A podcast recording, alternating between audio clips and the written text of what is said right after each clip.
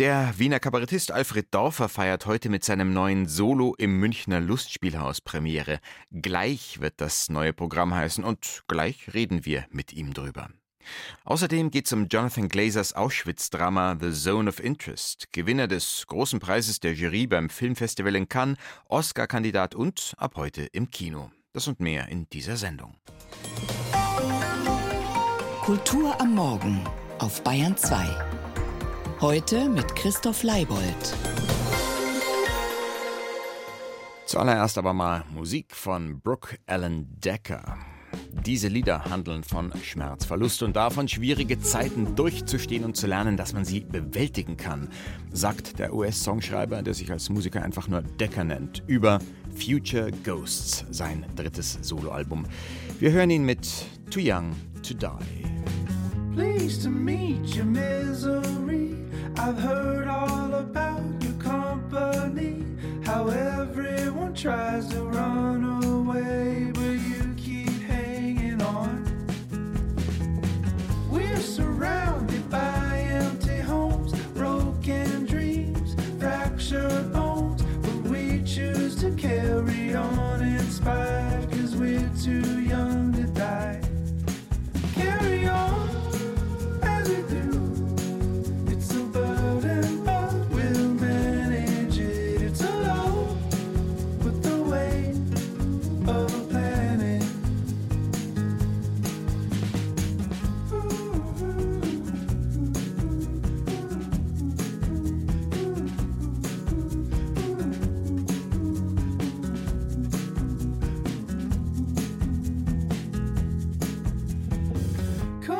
Take a long walk with me. I'll take you to places you've got to see. We'll chat through the mysteries of our past.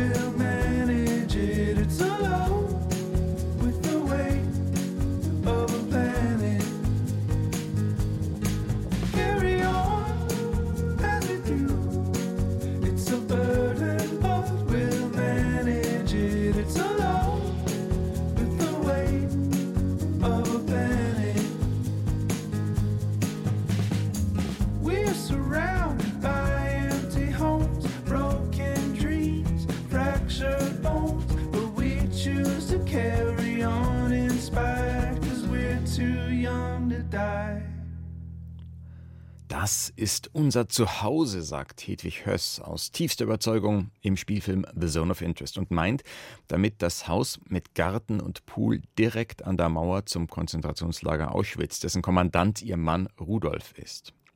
Das Historiendrama des britischen Regisseurs Jonathan Glazer wurde vielfach ausgezeichnet, wohl auch deshalb, weil es das Grauen des Nationalsozialismus einfängt, ohne die Gräueltaten im KZ unmittelbar zu zeigen. Bei den Filmfestspielen von Cannes gab es für den Film den großen Preis der Jury. Zudem geht The Zone of Interest ins Oscar-Rennen, unter anderem in den Kategorien Bester Film und Beste Regie. Zum heutigen Kinostart eine Filmkritik von Bettina Dunkel. Das Unbehagen ist sofort da. Pechschwarz ist die Leinwand zu Beginn des fünffach Oscar-nominierten Holocaust-Dramas The Zone of Interest. Minutenlang ist nichts zu sehen, dafür umso mehr zu hören. Ein unheilvoller Soundteppich bohrt sich in den Gehörgang, eine Sinfonie des Todes. Und dann plötzlich mischt sich Vogelgezwitscher in den dröhnenden Lärm. Ein Flussidyll taucht auf, hohe Gräser, dichter Wald, hellblauer Himmel. Darin eine Picknickgesellschaft, die unbeschwert den Sommer genießt. Vater, Mutter, kleine Kinder, aber eben doch keine Familie wie jede andere, sondern die des KZ-Kommandanten Rudolf Höss.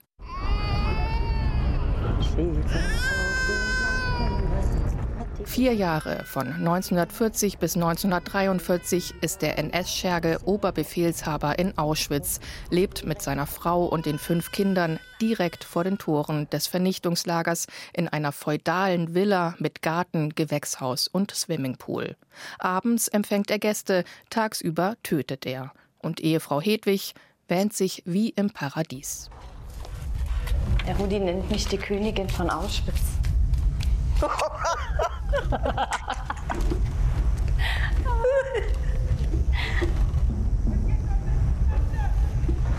Mal im Ernst, ich meine, das hier alles zu haben. Boah. Da bist du aber wirklich auf den Füßen gelandet, mein Kind.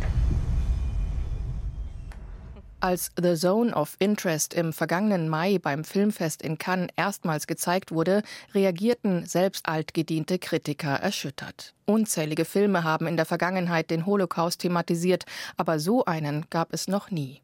Der britische Regisseur Jonathan Glazer, bekannt für hochgradig stilisierte Genregrenzgänge, inszeniert The Zone of Interest wie einen Psychothriller, in dem kaum etwas passiert. Nicht die Perspektive der Opfer wird gezeigt, sondern die der Täter. Das Leid hinter ihrer meterhohen und stacheldrahtgekrönten Gartenmauer ignorieren sie bewusst. Das surreale Heimatfilmidyll wird aufrechterhalten, das KZ-Gelände nie betreten. Zu sehen sind nur die Dächer der Baracken, ein rauchender Schlot, die Balustrade eines Wachturms. Über die Alltag gewordenen Störgeräusche, die Schreie, die Schüsse, das permanente Dröhnen des Verbrennungsofens wird hinweggeredet. Schau mal. So eine große, prächtige Taille. Oh, und ein Marienkäfer. Oh, Das Drehbuch, das lose auf dem gleichnamigen Roman von Martin Amis basiert, verweigert jedwede Form der Dramatik. Die Kameras im nachgebauten Haus der Höss-Familie waren während der Dreharbeiten fest installiert. Es gibt kaum Close-ups, keine Gefühlsregungen in den Gesichtern von Sandra Hüller und Christian Friedel, den beiden beängstigend kalt agierenden Hauptdarstellern.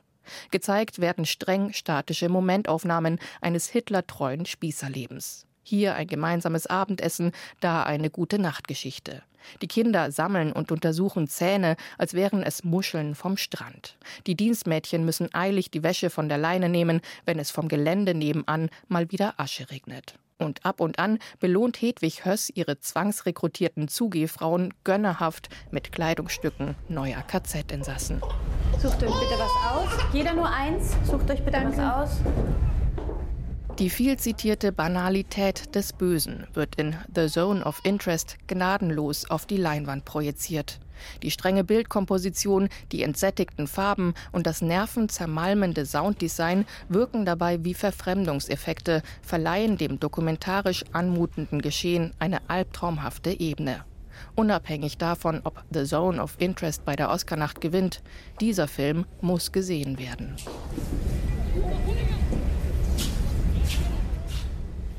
Ab heute im Kino Jonathan Glazers The Zone of Interest. Seit Beginn des Angriffs auf die Ukraine vor gut zwei Jahren hat auch im Lande des Aggressors ein Exodus eingesetzt. Etwa eine Million Menschen hat Russland verlassen. Zu den prominenten Exilanten gehört der Schriftsteller Viktor Jerofejew. Er floh mit Frau und Kind über die finnische Grenze und lebt derzeit in Berlin. Hier ist auch sein jüngstes Buch erschienen, in dem der Autor seine persönlichen Erfahrungen mit dem russischen Präsidenten Wladimir Putin verarbeitet hat. Der große Gopnik heißt es. Juliane Ort berichtet. Für Viktor Jerofejew war es keine einfache Entscheidung, sein Land zu verlassen. Aber nach dem Angriff Russlands auf die Ukraine ging es einfach nicht mehr. Vor dem Krieg konnte man mehr oder weniger neutral sein. Man konnte eine Zeit lang für die Opposition sein, für Nawalny. Das konnte man tun. Und niemand rannte einem hinterher und schrie, dass man das Land im Krieg verraten habe. Aber nach Kriegsbeginn gab es nur noch Schwarz und Weiß. Der Tanz war zu Ende. Entweder du schließt dich ihnen an und der Lüge, oder du verlässt das Land. Vor zwei Jahren verließ Jerofejew seine Heimat und lebt seitdem in Berlin. Wie lange er und seine Familie hierbleiben können oder müssen und ob sie jemals wieder zurückkehren werden, er weiß es nicht. Ich denke, dass auch dieser Horror irgendwann endet, denn hinter Putin steht keine Ideologie. Es gibt sie nicht, sie ist abwesend. Seine Ideologie besteht einzig im Wunsch, ein ewiger Zar zu sein. Jerofejew hat eine Vorstellung davon, was den russischen Präsidenten antreibt, der seine Macht eisern verteidigt denn er hat ihn persönlich kennengelernt und dabei viel über Wladimir Putin erfahren. Wir haben uns einmal getroffen. Er wollte, dass ich irgendwie mit ihm zusammenarbeite als Schriftsteller. Und dieses Treffen hat mir geholfen zu verstehen, dass er voll von Kindheitskomplexen ist. Er hatte eine sehr schwere Kindheit und er hat sie nicht verarbeitet. Und deshalb ist für ihn das Thema des Sieges sehr wichtig. Für ihn ist das Wort Sieg wichtiger als Mama oder Liebe. Seine Erlebnisse mit Putin hat Jerofejew in sein letztes Buch einfließen lassen, Der große Gopnik. Jerofejew schreibt: Gopnik ist ein unübersetzbares russisches Wort. Es bedeutet so etwas wie kleiner Rowdy, Hinterhofrabauke. Per Definitionem kann ein Gopnik kein großer sein. Doch ein bestimmter Gopnik hat Riesenschwein gehabt. Im Buch beschreibt Jerofejew, wie sich dieser bestimmte Gopnik Stück für Stück an die Macht gaunert und in den mafiösen Grenzwelten der Petersburger Gesellschaft umtriebig Kontakte knüpft. Er schildert ein Treffen zwischen ihm, Putin und dem französischen Präsidenten Chirac in Paris im Salon du Livre. Wir sprachen, aber auf einmal sagt Putin zu mir, warum reden Sie Französisch mit ihm? Ich antwortete, na, weil er der französische Präsident ist. Das heißt, selbst in diesem Gespräch argwöhnt er, dass es irgendetwas gegen ihn gerichtetes gibt. Verstehen Sie? Also dieses, die ganze Welt ist gegen mich. Ja, und deshalb muss er die Opposition loswerden. Deswegen muss er sie eliminieren. Nawalny, alle, um seine Komplexe auszulöschen. Aber sie werden nicht weggehen. Wenn er diese Leute aus dem Weg räumt, kommen andere, dritte, fünfte, zehnte. Es werden mehr. Jerofejew beschreibt in seinem Buch Mentalitätsverwerfungen in der russischen Gesellschaft, die lange zurückreichen. Den Leuten gehe es inzwischen wie unter Stalin, der in Russland wieder populär wird. Und Stalin musste erst sterben, bevor das Tauwetter beginnen konnte. Eine Begegnung mit Viktor Jerofejew. Sein Roman Der große Gopnik ist übersetzt von Beate Rausch bei Mattes und Seitz erschienen. What are you doing when your words dry up and you can't even pray what you feel? When your soul is a desert and your lips are dried shut.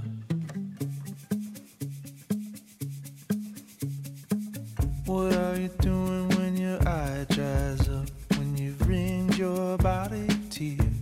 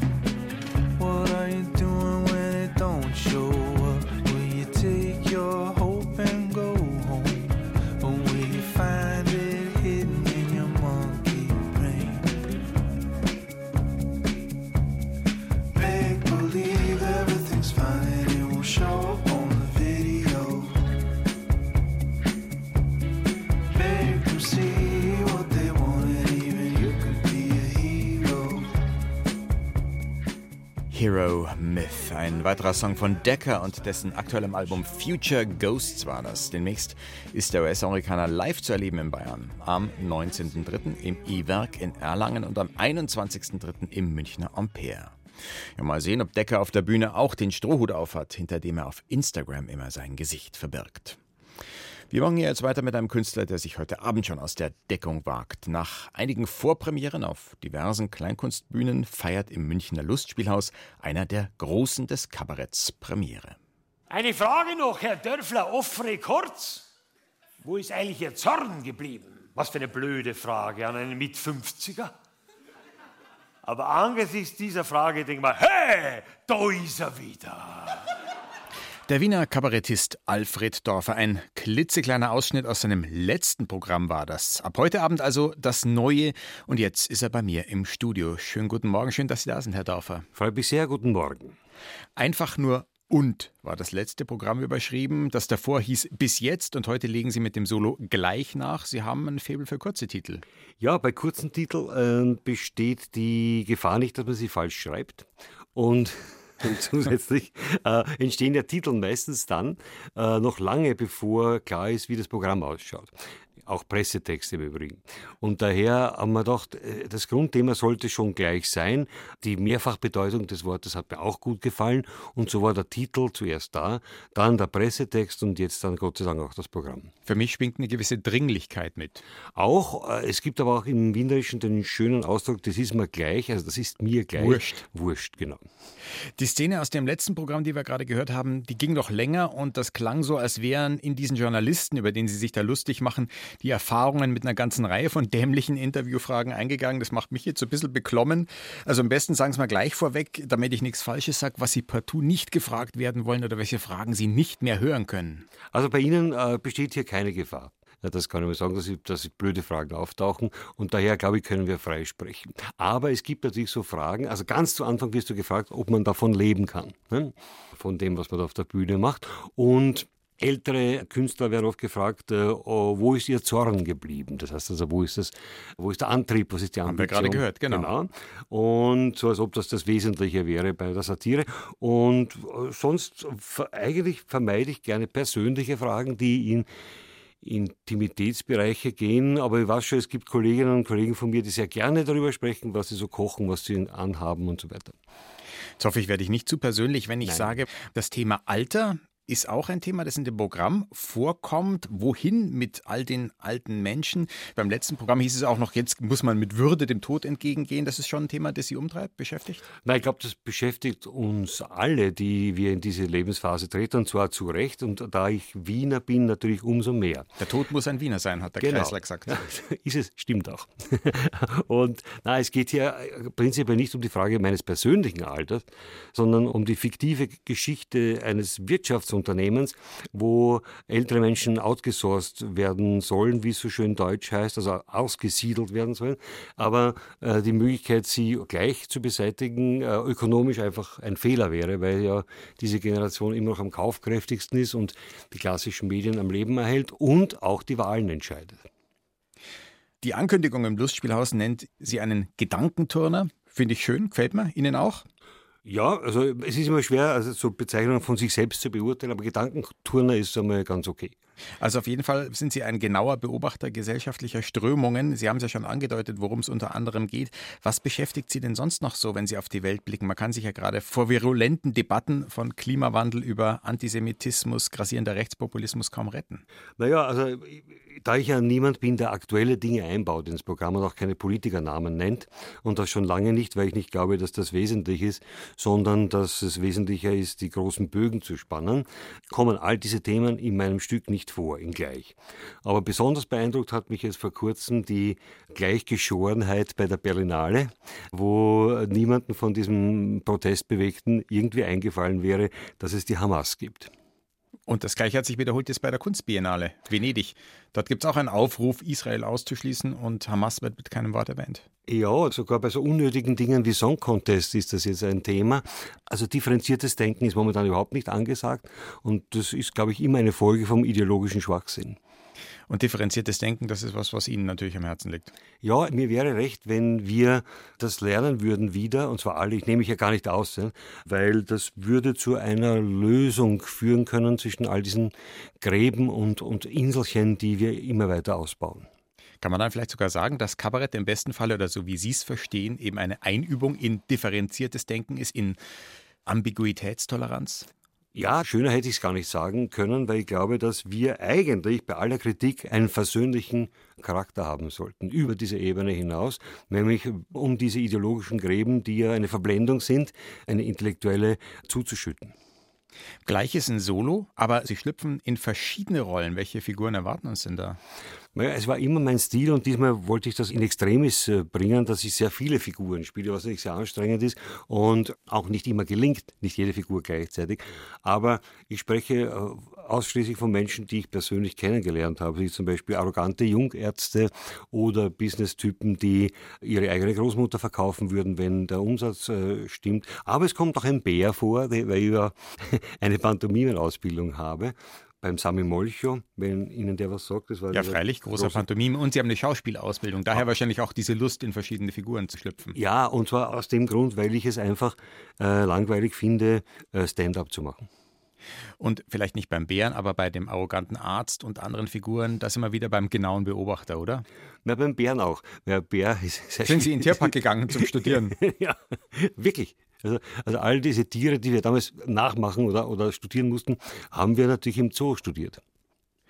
Es gibt aber vielleicht eine Figur auch, die Sie spielen, die ist wahrscheinlich tatsächlich, oder die heißt Alfred Dorfer. Man darf wahrscheinlich Bühnenalter Ego und die reale Person nicht eins zu eins nehmen. Trotzdem, wie viel Dichtung, wie viel Wahrheit ist dann da drin in dieser Bühnenfigur Alfred Dorfer? Ich versuche hauptsächlich von Dingen zu sprechen, die ich erlebt habe, also entweder persönlich oder im Umkreis.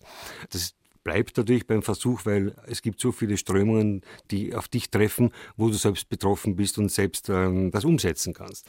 Und ich denke, dass diese Figur, die ich da jetzt spiele, als Dorfer nicht sehr nah an mir dran ist. Und der echte Dorfer, jetzt kommt doch noch eine persönliche ja. Frage, ist der gerade in Auftrittsstimmung? Sie sind Fußballfan aus Wien. Ihr Verein hat gerade das Lokalderby gegen Rapid Wien mit 0 zu 3 vergeigt. Steht in der Bundesliga-Tabelle in Österreich auch nicht gerade toll da. Drückt das auf die Stimmung? Na, also das ist zum Beispiel eine Geschichte, die mich weitaus weniger berührt als früher. Also früher war man wirklich verzweifelt, als ob man persönlich verloren hätte. Mittlerweile ist das eher eine nonchalante Geschichte. Es ist Ihnen gleich. So kann man das sagen. Ja. Eins noch, heute ist ein besonderer Tag, der 29. Februar, den gibt es nur alle vier Jahre. Heuer, Schaltjahr, ist es mal wieder soweit. Sie haben diesen Tag nicht zufällig als Premierendatum ausgewählt? Am 29. Februar 84, also voriges Jahrhundert, bin ich zum ersten Mal beim Sprungbrett auf der Bühne gestanden. Also eine Nachwuchsveranstaltung? Nachwuchsveranstaltung, wo sechs Künstlerinnen und Künstler aufgetreten sind. Und einer davon hieß Josef Hader. Und einer und, Alfred Dorfer. Ja, genau. Und so haben wir uns kennengelernt. Das ist genau 40 Jahre her und ich hielt das für ein sehr, sehr charmantes Datum für eine Premiere in einer Stadt, das muss ich auch mal sagen, wo ich wahnsinnig gern spiele. Sie feiern ja auch in München Premiere, nicht in Wien, daheim. Ja, das ist, das ist schon seit vier Programmen so, dass ich im Lustspielhaus Premiere mache und dann erst viel später nach Wien gehe. Und der Grund ist relativ einfach. Irgendwann einmal wird einem die eigene Suppe zu langweilig. Aber vielleicht wird nach dem vierten Programm München auch zur eigenen Suppe. Noch ist es nicht so weit, ich, wir können beim nächsten Programm darüber sprechen. Alfred Dorfer zu Gast in der Kulturwelt. Heute Abend feiert sein neues Programm gleich im Münchner Lustspielhaus Premiere. Freitag, Samstag und Sonntag gibt es dort weitere Vorstellungen und weitere Aufführungstermine. Auch immer wieder in Bayern finden Sie auf der Homepage des Künstlers. Danke für den Besuch im Studio. Sehr gerne. Danke, alles Gute. Bayern 2 empfiehlt. Noch mehr aktuelle Kultur heute Abend im BR Fernsehen. Capriccio, das Kulturmagazin mit Berichten aus Theater, Kunst, Film und Literatur. Capriccio, heute Abend um 22.45 Uhr im BR Fernsehen. Jetzt ist es gleich 8.54 Uhr und Sie hören die Kulturwelt auf Bayern 2 an diesem 29. Februar. Ja, ein Datum, das uns jetzt noch weiter beschäftigt. In der Münchner Pinakothek der Moderne ist derzeit eine Ausstellung mit dem Titel Glitch zu sehen.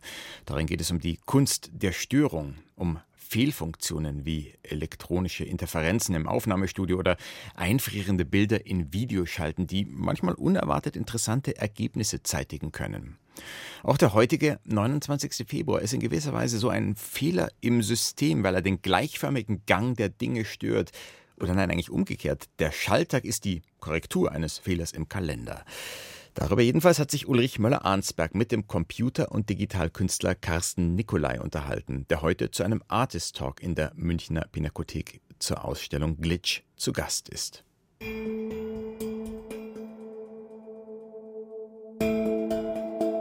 Es gibt da einen sehr schönen Raum, den ich mal in Rom besucht hatte, wo dann extra ein kleines Loch in das Dach hineingebohrt wurde.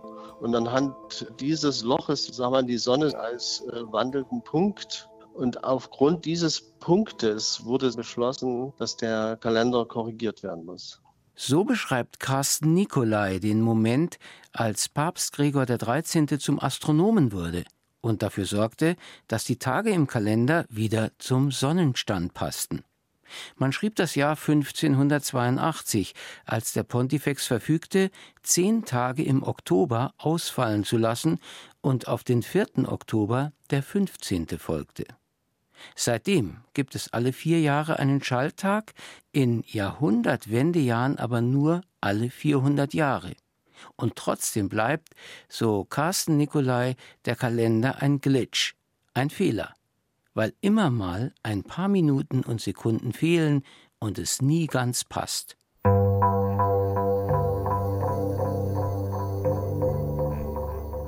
Natürlich muss man immer verstehen, dass unsere Auffassung von dem, wie die Welt konstruiert ist, nur eine Annäherung ist. Das sind meistens Modelle, mit denen wir uns auseinandersetzen. Diese Modelle funktionieren eine gewisse Zeit, werden dann sozusagen nachjustiert, wie bei dem Kalender. Und wir versuchen natürlich, diese Welt zu erfassen, aber es wird uns natürlich auch klar, dass das nicht im Detail wirklich möglich ist. Der 58-jährige Carsten Nicolai beschäftigt sich seit den 1990er Jahren als Klang- und Lichtkünstler mit Phänomenen der digitalen Technik. Seit 2015 hat er eine Professur an der Hochschule für Bildende Künste in Dresden inne, mit dem Schwerpunkt digitale und zeitbasierte Medien.